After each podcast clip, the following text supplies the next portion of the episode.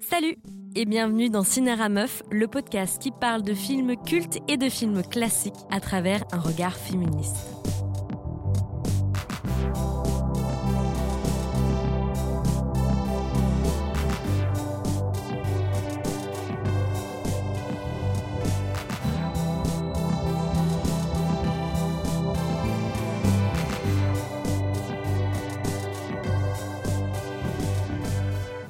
Flick est un terme en langue anglaise qui désigne aux États-Unis et dans d'autres pays anglophones un film de genre, comédie sentimentale destinée à un public féminin et jeune. Flick signifie film en anglais familier et chick veut dire littéralement poussin ou poulette et est souvent employé de manière argotique pour parler d'une jeune femme. La traduction française serait film pour filles ou encore film pour gonzesse, quand il s'agit tout simplement de comédie sentimentale mettant en scène des femmes et ciblant le public féminin. Cette définition, je l'ai prise de Wikipédia. Chick flick donc est un terme totalement sexiste et péjoratif qui désigne une catégorie de films supposément destinés aux femmes, avec dans l'intrigue des personnages principaux souvent féminins qui vivent euh, la plupart du temps une histoire d'amour. L'histoire des chick flicks est un sujet que je trouve très intéressant car cela en dit long sur le regard condescendant que la société porte sur ces films, mais aussi et surtout le regard condescendant qu'on a sur la catégorie de personnes qui les aiment et qui les défendent. Car l'usage même de ce terme et l'existence de ce genre cinématographique entre guillemets tient compte de l'immense disparité qui persiste entre les représentations des hommes et des femmes dans le cinéma. Il est important pour moi de mettre en lumière les œuvres longtemps catégorisées comme chick flick, qui ont pourtant connu des succès phénoménaux afin de briser ces clichés, ces stéréotypes et comprendre ce qui fait qu'ils ont justement eu un si grand impact sur le grand public et qu'ils sont tout aussi dignes d'être analysés. L'une des plus anciennes et intéressantes comédies romantiques à traiter, c'est Dirty Dancing, sorti en 1987 et réalisé par Emile Ardolino. En plus d'être une œuvre de pop culture incontournable, Dirty Dancing pose pas mal de questions au sujet de sa politique. Il est récemment devenu un étendard féministe, notamment en ce qui concerne le regard féminin de la caméra, mais aussi et surtout en ce qui concerne le traitement rarissime qui est fait de l'avortement. Mais dans quelle limite le film nous présente-t-il une politique féministe et quel féminisme incarne le personnage de bébé slash française C'est ce dont on va parler dans cet épisode. C'est parti pour une lecture cinéra meuf. Don't say that. There's gotta be a way to work it out. Baby? Is that your name? Well, you know what, baby? You don't know shit about my problems.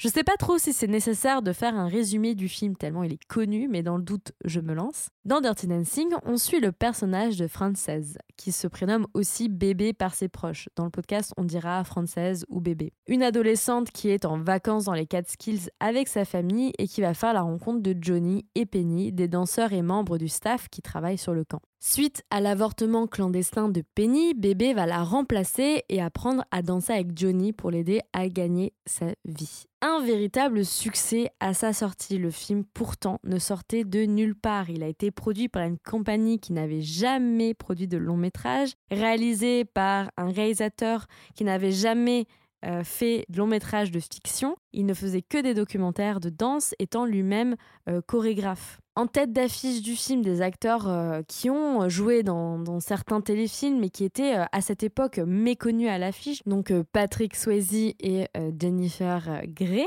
le film, en plus, démarrait très très mal. Il avait un tout petit budget de 6 millions d'euros, 40 jours de tournage et 2 semaines de répétition. Je rappelle que c'est un film de danse, donc 2 semaines de répétition, c'était vraiment très peu, et 40 jours de tournage pour un long métrage également finalement. Personne n'avait prévu un tel succès à la sortie du film et aujourd'hui il est devenu complètement culte. À l'origine de cette histoire, il y avait bien entendu une femme, vous connaissez le podcast, Eleanor Bergstein, qui était la scénariste euh, du film. Elle a été inspirée par sa propre expérience à l'adolescence et a donc pensé, écrit ce scénario original après qu'elle ait écrit une petite scène dans un film, alors je ne me rappelle plus le nom du film, où il y avait une scène de dirty dancing, donc ce procédé où on danse euh, de manière totalement lascive euh, et, on se frotte en fait. Et cette scène a été euh, supprimée car jugée trop olé olé. Et c'est là qu'elle s'est dit je vais faire un film sur le Dirty Dancing. Du succès tient sans doute au fait que là encore, c'est une histoire issue d'expériences personnelles vécues par euh, la scénariste. Et un peu aussi comme Thelma Louise avec Ali Khoury, Eleanor Bernstein a été très impliquée dans la production de son histoire. Elle était d'ailleurs coproductrice du film et elle l'a beaucoup défendu, notamment lorsqu'il a fallu enlever le passage sur l'avortement, mais ça, on en viendra plus tard. Dirty Dancing est un film qui a traversé pas mal de générations puisqu'il a été l'un des VHS les plus vendus et loués au monde. Donc c'était un objet qui était présent dans pratiquement tous les foyers euh, et aussi en France. En France, il n'avait pas vraiment fait beaucoup de bruit à sa sortie, mais ce sont véritablement les VHS et par la suite les DVD, puis les diffusions à la télévision qui ont fait connaître le film dans l'Hexagone. C'est un film qui se passait vraiment de génération en génération et il passe encore aujourd'hui à la télé euh, à multiples reprises. C'est une œuvre qu'on qualifie euh, d'intemporelle tant il y a pas mal d'anachronismes. C'est supposé se passer dans les années 60 alors qu'il y a une ambiance assez années 80. Donc cela explique aussi pourquoi il paraît euh, inactuellement euh, éternel. Il a été pensé comme un film qui allait plaire aux adolescents, mais il a aussi plu aux générations de femmes qui ont grandi dans les années 60. Donc il a pu par cela toucher un public énorme. Ce qui a aussi contribué à son succès, c'est évidemment euh, la bande originale qui encore une fois mêle à la fois des références 60s et 80s et donc réunit, je répète, plusieurs générations qui ont su apprécier les musiques du film. Les CD ont aussi été vendus à des millions d'exemplaires. I Have the Time of My Life a d'ailleurs reçu l'Oscar de la meilleure bande originale. C'est un film qui s'inscrit dans la limite entre le féminisme de la euh, seconde vague et de la troisième vague. Il se passe dans les années 60, donc il s'inscrit à la lignée de l'héritage d'un ouvrage dont on a parlé dans Thelma Louise qui s'appelle La femme mystifiée, qui a été écrit par euh, Betty Friedan et qui est un texte fondateur de la pensée féministe dans les années 60. Et donc à ce moment-là, quand elle écrit ce scénario, la scénariste a en tête cette révolution féministe parce qu'il se passe dans les années 60. Et La femme mystifiée, c'est un ouvrage qui parle de la condition des femmes dans les années 50, des femmes euh, qui restent majoritairement à la maison et qui ne travaillent pas. Et euh, c'est une condition qui ne contribue pas à leur bonheur. Et elle parle d'un mythe de la femme passive qui reste à la maison qu'il faut dépasser pour pouvoir s'émanciper. Elle place vraiment le personnage de Frances dans ce contexte, de cette jeune adolescente qui euh, grandit avec ses revendications, qui est très progressiste, qui veut rejoindre les Peace Corps. Cela a permis d'ancrer le récit à cette période et de faire émerger et faire pérenniser des sujets qui concernaient... Euh, le droit des femmes dans les années 60, comme l'avortement par exemple. Et c'est l'une des choses qui revient très souvent quand on pense à Dirty Dancing et ses échos féministes. C'est l'élément déclencheur de l'intrigue qui est l'IVG clandestin de Penny.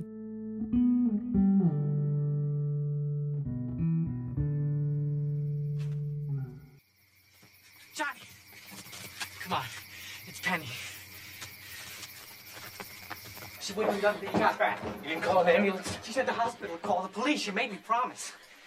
He didn't use no ether, nothing. I thought you said he was at real MD. The guy had a dirty knife and a folding table. I could hear her screaming in the hallway, and I swear to God, Johnny, I tried to get in. I tried.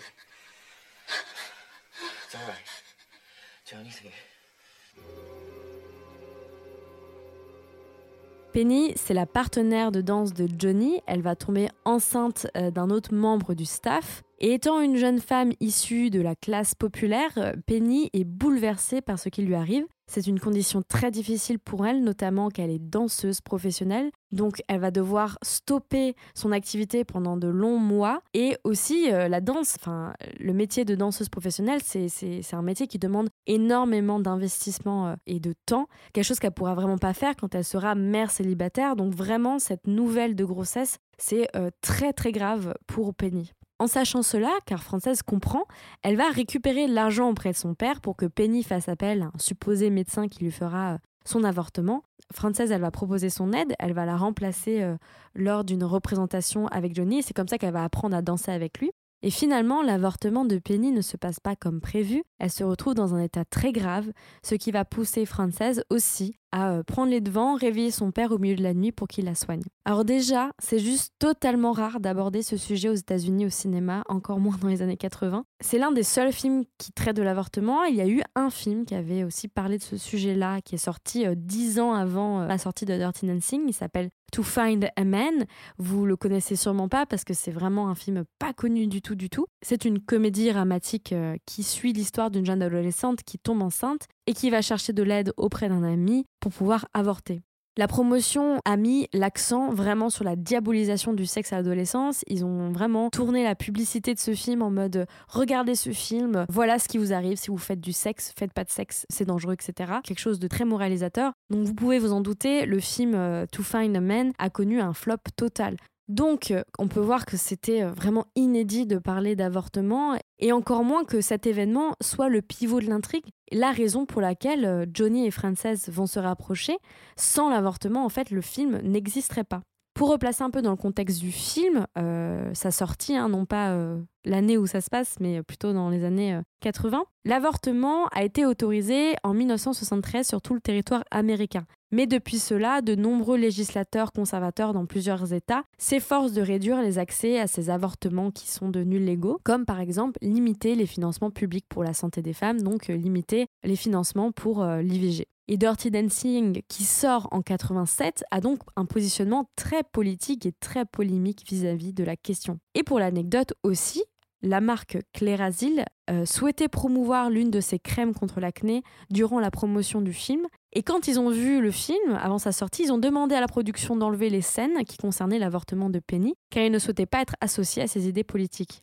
Bien sûr, Eleanor Bergstein, elle a refusé, et j'ai envie de dire, ça a été tant mieux pour le film et tant pis pour Claire Asile. Encore aujourd'hui, le sujet de l'avortement dans l'audiovisuel américain est encore très tabou et il est abordé de manière détournée. Généralement, l'issue des grands cesses accidentels se résolve par des fausses couches ou des accidents, euh, je pense par exemple à Desperate Housewives, ou bien on valorise d'autres solutions comme l'accouchement sous X, l'adoption, on pense à des films comme Juno. D'autres fois où l'avortement est effectué, on va mettre l'accent sur les conséquences négatives, hein. la stérilité euh, potentielle des femmes, euh, la culpabilité qu'elles pourraient avoir, etc. C'est extrêmement moralisateur. Or, Dirty Dancing a été une des œuvres au cinéma à traiter l'avortement de manière réaliste, sans que ce soit une séquence euh, moralisatrice. Encore une fois, dans le film, jamais aucun jugement est fait sur la décision de Penny, ni de la part de ses proches, ni de Frances, ni de son père slash le médecin, qui lui dit d'ailleurs qu'elle pourra avoir des enfants quand elle le souhaitera par la suite. Donc on voit aussi qu'il n'y a pas non plus de retombées négatives sur son corps et sur sa vie. Ce que le film nous montre en revanche, et c'est une réalité, la classe sociale est un facteur de risque pour les femmes qui ne peuvent recourir à un avortement sécurisé sans argent, ou qui se font arnaquer par des pseudo-médecins qui procèdent à des avortements complètement dangereux. Donc ça c'est la seule réalité négative mais qui est hyper importante à montrer et qui marque vraiment un message fort, l'idée que les avortements illégaux sont dangereux pour les femmes et qu'il faut régulariser ça. En plus de ça, on a une belle preuve de sororité de la part de Frances qui cherche de l'argent pour aider euh, Penny et non comme un moyen de conquérir Johnny. Elle fait vraiment ça de manière très désintéressée et par pur soutien pour cette femme qu'elle qu'elle connaît pas vraiment en fait. Elle a vraiment pas beaucoup de liens. Euh, limite, Penny la méprise un peu, la regarde un peu de haut parce que euh, Frances est issue d'une famille aisée et elle lui dit souvent Qu'est-ce que tu en sais? Tu connais pas ma vie, etc. À ce sujet-là, euh, parlons maintenant de la sororité entre euh, Frances et Penny. Elle est très intéressante à analyser parce que, euh, pour une fois, dans un film, elles ne sont pas placées comme des ennemis, ce qui est plutôt rare quand, en plus, c'est une comédie romantique. Je veux dire, au, début, on pense un peu que Johnny sort avec Penny. Donc l'arrivée de bébé aurait classiquement pu engendrer une sorte de triangle amoureux avec les deux protagonistes femmes qui, du coup, euh, se battraient pour avoir l'attention euh, du beau gosse.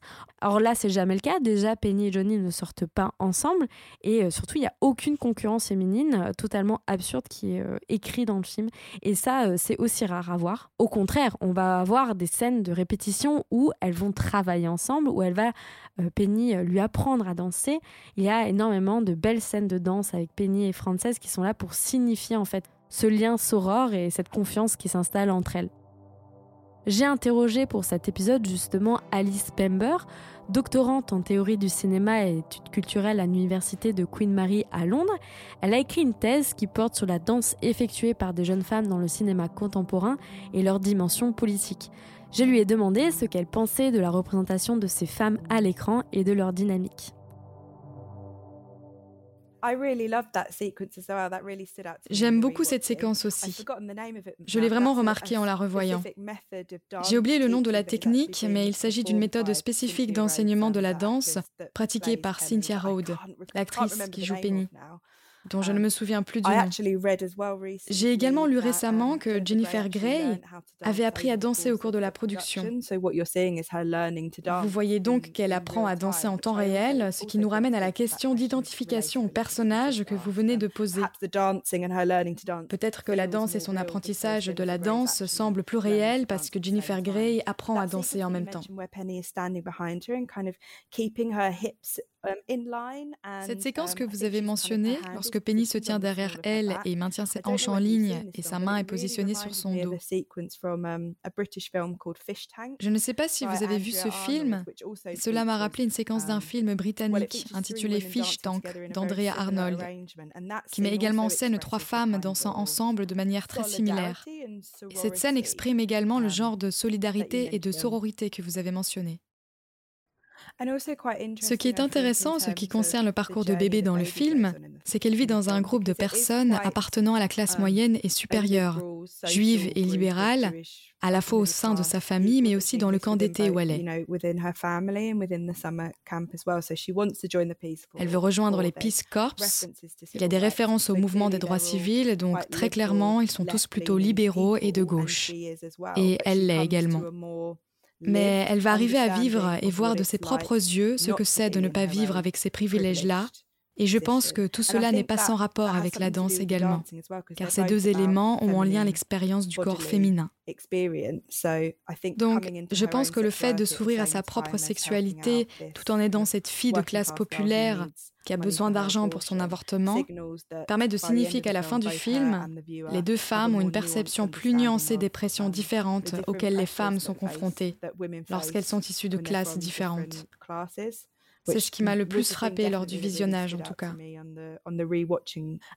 Et c'est aussi très bien, je pense, qu'en tant que spectateur, au départ, nous pensons que Penny et Johnny sont un couple à cause de la manière sexualisée dont ils dansent. Or, nous découvrons qu'ils étaient un couple dans le passé.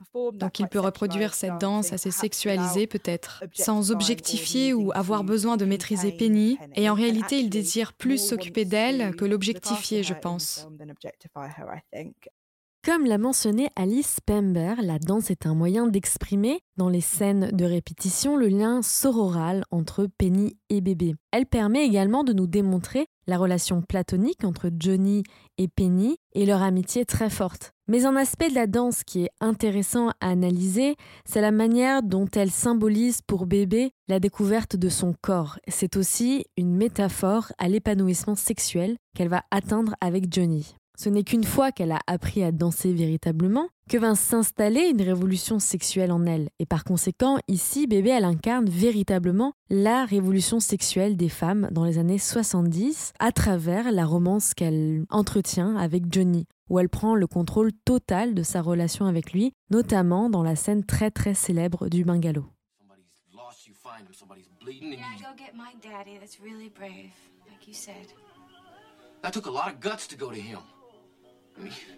You are not scared of anything. I don't. Me, I'm scared of everything. I'm scared of what I saw. I'm scared of what I did, of who I am, and most of all, I'm scared of walking out of this room and never feeling the rest of my whole life the way I feel when I'm with you.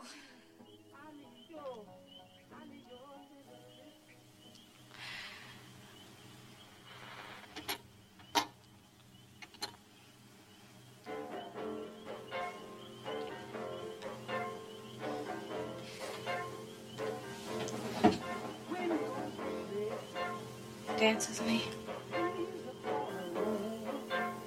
We're here?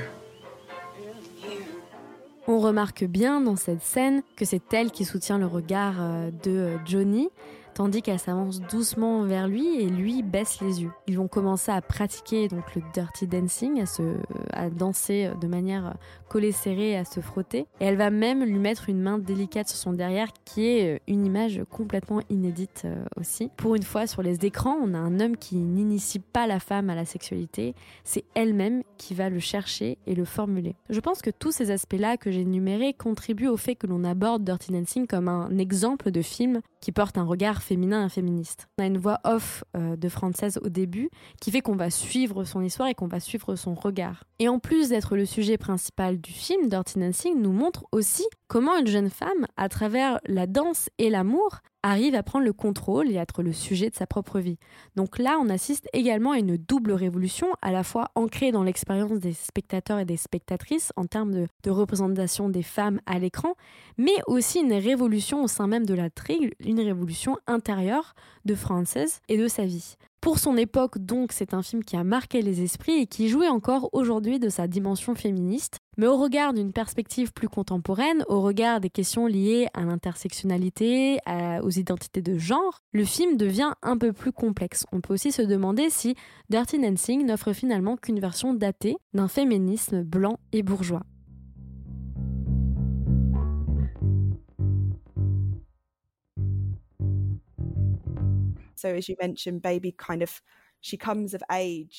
Comme vous l'avez mentionné, bébé devient adulte, s'approprie son corps et sa sexualité grâce à la danse. Je ne sais pas si vous l'avez lu, mais il y a cet excellent article d'Hilary Radner dans lequel elle explique que les passages où elle apprend à danser lui servent à voir qu'elle commence enfin à se considérer plutôt comme un sujet que comme un objet. Et tout cela est réellement représenté par la danse dans le film. Je pense qu'au début du film, quand elle a son premier cours de danse où elle trébuche et qu'ils se rendent dans la salle du personnel pour danser le Dirty Dancing, elle ne prend pas vraiment possession d'elle-même. C'est représenté par sa timidité et les erreurs qu'elle commet.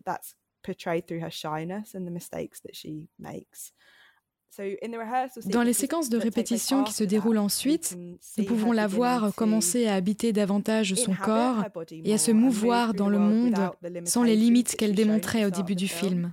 Um, Donc, son passage à l'âge adulte et sa subjectivité dans ce sens se révèlent par la danse.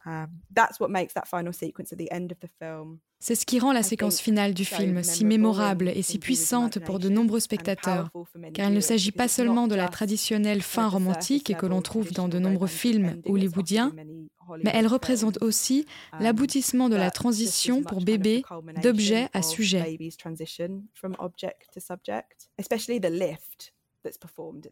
En particulier, le porté qui est effectué à la fin. Je pense que cela résume bien la situation, car elle doit se libérer de ses limites en se jetant littéralement en l'air, um, en prenant de l'espace. Um, Mais en même temps, le porté final exige qu'elle soit attrapée et soulevée par Johnny. Um, et c'est là qu'apparaissent la complexité et les limites de l'interprétation féministe.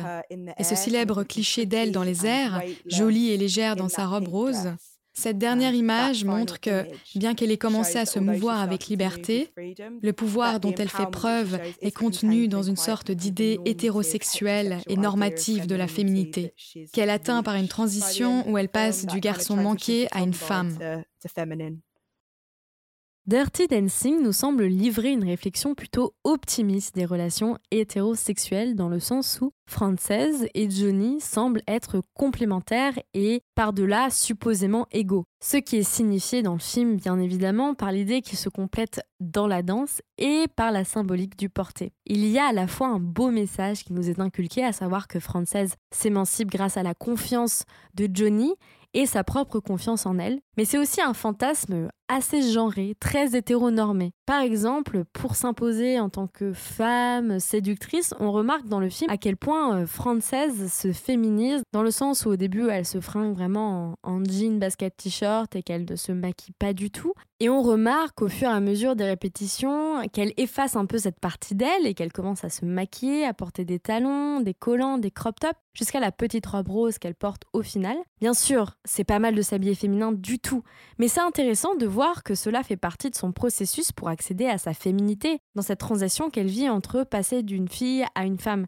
Et c'est une représentation féminine qui est bien sûr très hétéronormée. Elle apprend, elle performe cette féminité et c'est supposé être la clé de son émancipation.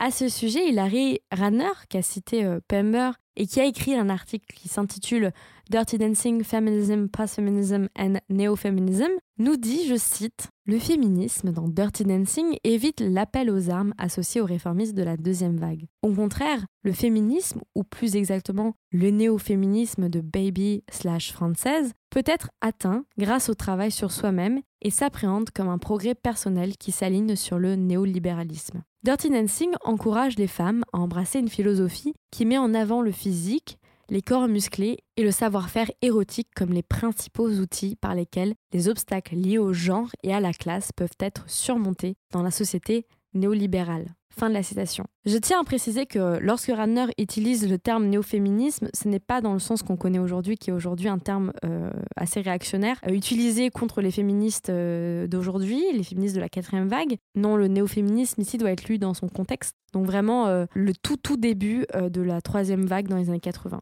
La lecture féministe de Dirty Dancing se traduit par l'idée donc que pour pouvoir dépasser les difficultés d'être une femme dans la société néolibérale, il faut s'aligner avec les injonctions liées au physique et à la sexualité.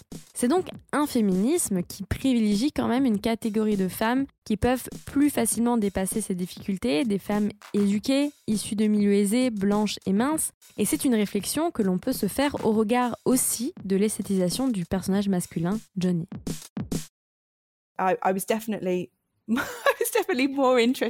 J'ai été définitivement plus intéressée par le personnage de Johnny, bien plus encore que bébé. Il a, à bien des égards, beaucoup moins de pouvoir matériel que bébé.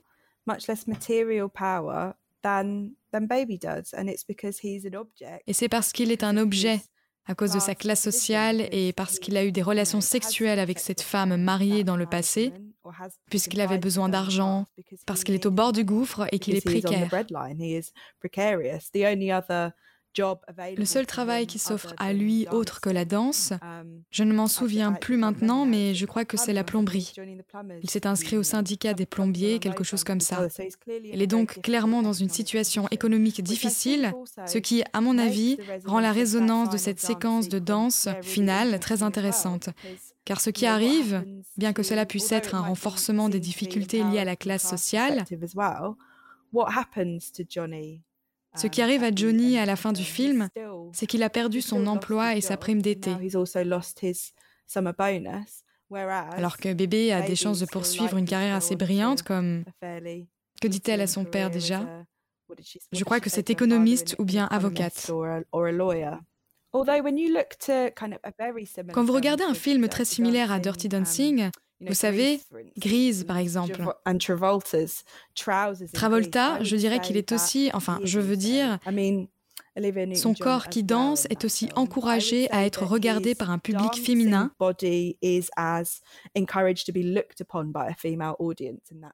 Et les films partagent aussi d'autres similitudes, étant réalisés en 1980 et se déroulant dans les années 50-60. Mais je pense que depuis Magic Mike, il est devenu plus courant que les hommes soient considérés comme des objets à l'écran et il est intéressant de noter que cela passe souvent par la danse. Je me demande si, dans l'un de vos précédents épisodes euh, sur Thelma et Louise, vous avez parlé de Brad Pitt, en ce moment clé, ce moment formateur pour de nombreuses femmes hétérosexuelles. La masculinité de Johnny est intéressante à analyser car tout comme euh, Brad Pitt euh, dans Thelma Louise, Johnny est un homme objet dans l'histoire, il gagne sa vie euh, littéralement en étant gigolo sur le camp, mais il est aussi un homme objet pour le regard des spectateurs et des spectatrices. Comme le signifie Alice Pember, elle relève qu'étrangement, lorsque les hommes sont communément objectifiés dans les films, ils sont majoritairement dans l'action, en particulier l'action de danser. Or, à ce sujet, dans le Dirty Dancing, on a une représentation d'un homme à la fois dans l'action de danser, mais aussi euh, dans la passivité. Hein. Il a un manque de contrôle Johnny n'a pas de contrôle du tout dans sa vie, mais il n'a aussi pas beaucoup de contrôle dans le film. Je me suis basée sur un article qui s'intitule Dressing and Undressing in Dirty Dancing, Consumption, Gender and Visual Culture in the 1980, écrit par la chercheuse Pamela Church Gibson. Et à ce sujet, Gibson nous dit, je cite, quand Baby l'aperçoit lorsqu'il revient du travail, dans la partie privée réservée aux membres du staff, comme le leader des Dirty Dancers, il a dorénavant sa chemise déboutonnée, faisant apparaître son torse dénudé, les cheveux ébouriffés, un style déshabillé qui rappelle les magazines fashion de 1980. Si Baby change de style vestimentaire, Johnny se déshabille une bonne partie du film. C'est son corps qui remplit le cadre et qui captive l'intention de la caméra. Nous observons la tension des muscles de son dos, la lumière qui éclaire son visage se reflète sur ses pommettes. Fin de la citation. Dans un premier temps, Gibson, elle replace le film dans un contexte euh, historique euh, sur l'histoire des représentations masculines en termes d'image et d'esthétique dans les années 80. Et elle parle en particulier euh, de la publicité et des mannequins. Elle fait d'ailleurs une dichotomie à l'époque entre deux représentations masculines dans les médias et publicités, à savoir l'action man et le new man. Les deux se rejoignent étant conventionnellement ultra beaux gosses, grands, musclés, forts et protecteurs, mais ils se divisent dans leur ethos. L'action man est, comme son nom l'indique, dans l'action pure, la virilité, voire le machisme, l'autre étant dans un personnage féministe, sensible, un peu naïf. Le New Man est en vogue dans les années 80. Il rappelle notamment un poster très renommé à l'époque, un poster d'Athéna qui s'intitule The Man and the Baby, qui représente un homme torse nu, tourné de dos de trois quarts, de sorte à ce qu'on voit euh, son torse et son dos et celui-ci porte un bébé tendrement dans les bras. C'est une image, alors moi que je connaissais pas, mais qui apparemment marqué les, États-Unis à cette époque. À Skip, tout le monde avait ce poster dans la chambre, et cette image est aussi influencée dans Dirty Dancing à travers le personnage de Patrick Swayze. Comme le suggèrent Pember et Gibson, il n'est pas agent de l'histoire, il n'est pas le sujet, il n'est qu'objet. Et même lorsqu'il agit, lorsqu'il mène la danse pour Baby, son action de danser ne sert qu'à être sublimée par la caméra dans la mesure où le spectateur est encouragé non pas à apprécier de premier abord les prouesses chorégraphiques de l'acteur, mais bien dans le but principal de regarder le corps de Johnny. Il est souvent dénudé, les nombreuses scènes de danse s'attardant beaucoup sur son torse, son dos, ses muscles, des images qui se sont inspirées euh, par euh, les photographies de campagne de Klein à cette époque, où le regard photographique met l'accent sur ces parties du corps également. Tandis que Baby n'est pas représenté comme cela, déjà parce que c'est son histoire, donc on est dans sa subjectivité. Par conséquent, l'idée là, c'est vraiment de désirer Johnny à travers son regard à elle. Mais c'est un regard qui est euh, majoritairement très esthétisé, très idéalisé dans le film, euh, on voit qu'en fait euh, aussi Johnny il n'a pas pas une fin heureuse comme le suggère Pember il a il a quand même perdu son taf sa prime. Il va rester en fait dans les mêmes difficultés qu'il connaissait au départ tandis que Baby elle elle s'est révélée etc donc le rôle de Johnny il servirait finalement qu'à valider un fantasme hétérosexuel dont on parlait juste avant. Le sexe symbole de la libération sexuelle des femmes il est l'idéal masculin représenté à l'époque qui lui aussi est très enfermé dans un schéma esthétique genré Pour conclure sur cet épisode, donc, Dirty Dancing est un film qui réunit beaucoup de réflexions au sujet du féminisme. Il est assez consensuel car le traitement des problématiques des femmes dans les années 60 sont factuels et réalistes et qui fait tristement encore écho aujourd'hui. Je rappelle qu'en 2021, l'État du Texas a mis en vigueur une loi très restrictive interdisant l'IVG à partir du moment où on entend les battements du cœur du fœtus, soit à peine six semaines de grossesse. Et la loi autorise aussi les citoyens à porter plainte contre les organismes et personnes qui aideraient les femmes à avorter. Donc ils autorisent euh, pratiquement la délation. En cela, le film est très actuel encore aujourd'hui. Aussi, euh, Baby incarne de mon point de vue un consensus féministe parce qu'il remet en cause euh, d'une part le rôle social des femmes, étant une jeune fille courageuse dans le contrôle de sa vie et très éveillée politiquement et qui est promise à une brillante carrière, elle est du coup très aspirante dans ce sens. Et d'autre part aussi, elle semble s'affranchir de la perception qu'ont euh, ses proches sur elle. Elle est au début bébé, la fille à papa. Elle est infantilisée par tout le monde jusqu'à ce qu'elle se mette à danser avec Johnny et qu'elle devient euh, du coup femme. Et la manière qu'elle a de s'affranchir, euh, de, de, de, de, plus être une petite fille, c'est de devenir une femme dans une définition vachement traditionnelle. Et c'est là justement qu'on peut s'interroger sur la complexité de sa représentation féminine à l'écran. C'est une perspective et une lecture féministe bien sûr totalement valide et qui encore une fois fait consensus, mais elle semble aussi privilégier une narration encore très genrée des rapports hommes-femmes. Pour expliquer plus simplement, j'ai l'impression que Johnny et Frances incarnent cette limite parfaite entre d'un côté un progressisme où pour une fois c'est une femme qui a le contrôle de sa vie, de sa sexualité, et on a un Johnny qui représente une masculinité qui ne domine pas et qui est en phase avec sa sensibilité. Et d'un autre côté, le film valide un fantasme romantique hétérosexuel qui valorise encore et toujours la beauté, la blanchité, la performance du corps, la virilité de Johnny qui est encore très présente et la féminité euh, progressive de Frances. C'est cette ambivalence qui fait que ce film fonctionne très bien et qui a permis de rendre l'œuvre aussi euh, populaire et de parler ainsi à beaucoup beaucoup de femmes. C'est aussi la raison pour laquelle il est encore perçu comme une œuvre féministe, à juste titre, mais qui, au regard d'une lecture plus contemporaine, je trouve assez limite et nous permet de nous interroger sur la nécessité d'avoir d'autres récits féministes et d'autres étendards féministes qui interrogent plus profondément la question du genre à l'écran.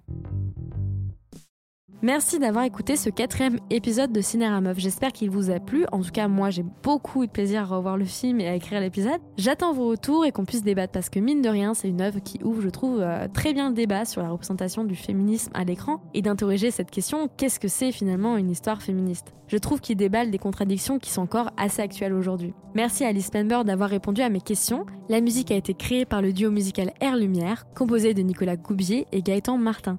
Quant à moi, je vous retrouve la semaine prochaine pour le dernier épisode de la saison qui va être sur les demoiselles de Rochefort. Ciao